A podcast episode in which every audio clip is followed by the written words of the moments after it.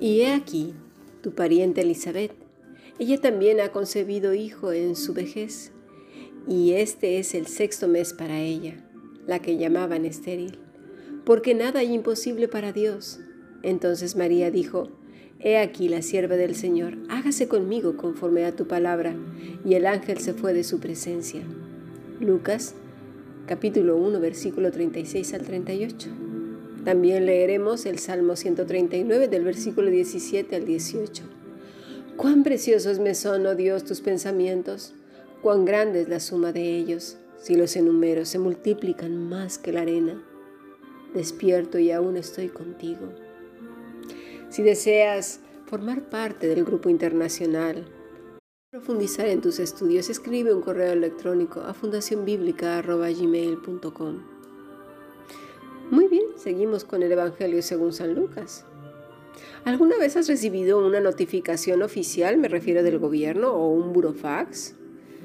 ¿Verdad que cuando lo recibes, eh, que no lo esperas, inmediatamente se te hunde el estómago, sientes adrenalina correr por tu, tu torrente sanguíneo, la nuca, y se te tensa un poco, sientes algo como que irriga desde ella hasta los hombros? La respiración simplemente es diafragmática, la sensación de ahogamiento es bastante perceptible, las manos te sudan. hay gente que comienza a temblar e incluso le cambia el color de su piel. Se tensa la mandíbula. ¿Por qué? Porque es algo que no esperabas. Y aunque no sepas qué es y que a lo mejor no es nada de qué preocuparse, inmediatamente el corazón empieza a angustiarse. Pero el ángel estaba trayendo a, María una noticia, no del gobierno, no de las Naciones Unidas, sino del mismísimo altar de Dios. Curiosamente ella no actúa de ninguna de las maneras mencionadas. En el aula de estudio esta mañana hemos hablado que para la cultura judía era muy natural ver toda la creación como un milagro de Dios pero no de una manera global, sino cada evento en particular. Podríamos decir una visión científica. Mira, los grandes científicos, inventores, premios Nobel se caracterizan porque a lo largo de su vida han sido excelentes observadores. Miran de cerca las cosas y su funcionamiento, el mecanismo. Las cosas más pequeñas y simples, ¿sí? no el objeto eh, en su totalidad, el animal, la cosa, persona, sino más en detalle. Nosotros los humanos de a pie somos muy simplistas, vemos la totalidad, el todo, pero ellos no. Los científicos observan el por qué, el cómo, ¿verdad? El pueblo de Israel miraba las cosas así, con detalle, Veía la maravilla del, Dios, del Dios creador en ellas. Voy a poner un ejemplo. El hombre moderno va al campo, entiende el crecimiento de las plantas o de lo que se ha sembrado como un proceso biológico que se tiene que dar por obligatoriedad. No se pregunta ni cómo, ni qué, ni los procesos, nada, nada, simplemente lo mira y ya está. No se detiene a pensar absolutamente nada, ni observa ni siquiera la tierra, la composición de ella y los bichillos que la habitan, o los insectos que la, que la pueden contaminar. No le interesa, simplemente dice esto no me interesa, no, no ve maravilla en ello. Pero los hombres de la Biblia van al campo y ven ese mismo proceso como un milagro de Dios, uno detrás de otro.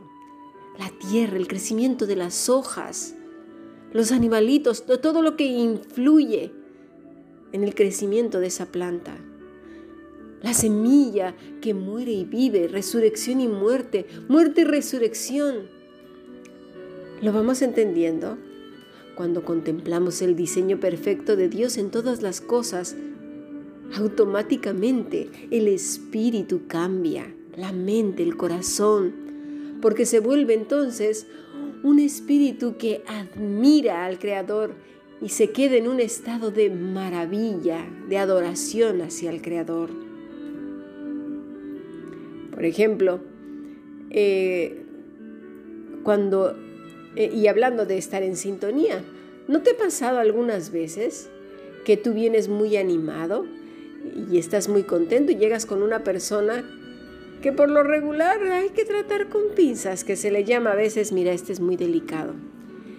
Y le dices algo, hay veces que no necesitas darle buenas noticias, cualquier cosa, ¿sí? Y dices, uff, es que este decirle cosas, uy, me va a implicar igual y un problema, porque según como se lo digas, madre mía, reacciona ofendido, enfadado, comienza a pelear, a discutir, y te quedas desconcertado porque esta persona todo se lo toma mal, lo somete a muchas dudas, juicios, se ofende por el movimiento de la ceja, la boca, el tono de voz, la posición del cuerpo, la inclinación de la cara. Bueno, todo, todo lo observa. Y lo observa para amar y el resultado siempre es catastrófico porque su espíritu está turbado. No está en sintonía con nada ni con nadie más que con la la inquietud, el enfado, la ira, el, desencanto, la ansiedad, no está en armonía con el Señor. No hay maravilla, no está pensando en que todas las cosas están en el control del Señor. Mira, la reacción de María fue buena porque al estar continuamente, entre otras cosas, viendo la maravilla del Señor, el ver ese proceso de cambio y de transformación y de crecimiento, de muerte y de vida como el milagro de Dios, en todo lo que hay. Su fe, su confianza, la esperanza en el Todopoderoso es natural. No tiene que calmar un corazón tembloroso y asustado. Cuando llegó este mensajero que es Gabriel, ella lo tomó como ese proceso natural en el cual Dios interviene. Ella sabía quién era Dios, confiaba en el Señor. ¿Lo vamos viendo?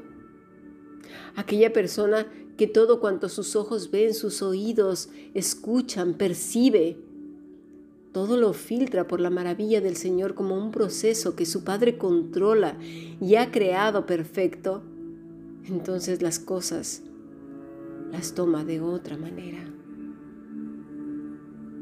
necesitamos no solamente ver este pasaje como algo que al Señor se le ocurrió que se pusiera ahí.